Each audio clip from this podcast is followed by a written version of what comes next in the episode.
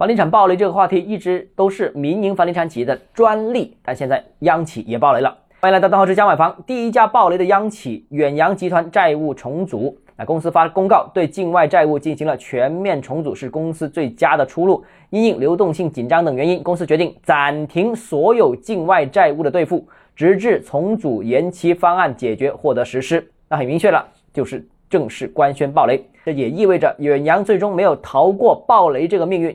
之前我们还以为它能顺利过关了。那这轮房地产行业危机，我认为大致经历了三个阶段。第一个阶段是二零二一年底到二二年初，当时是以恒大为代表一批高杠杆、高负债的民营房地产企业先后暴雷，房地产行业出现了大规模的收缩。第二个阶段就是今年初到两个月之前，以碧桂园为首的一批较为稳健的低杠杆的民营房地产企业也出现了暴雷，房地产行业规模进一步萎缩。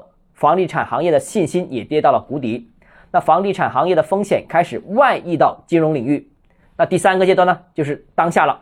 远洋集团作为央企背景的企业也爆雷了，那整个行业几乎就没有什么企业让大家放心，觉得它能正常运营的。那甚至到目前为止，拖欠相关款项已经成为了几乎所有房地产的标准操作。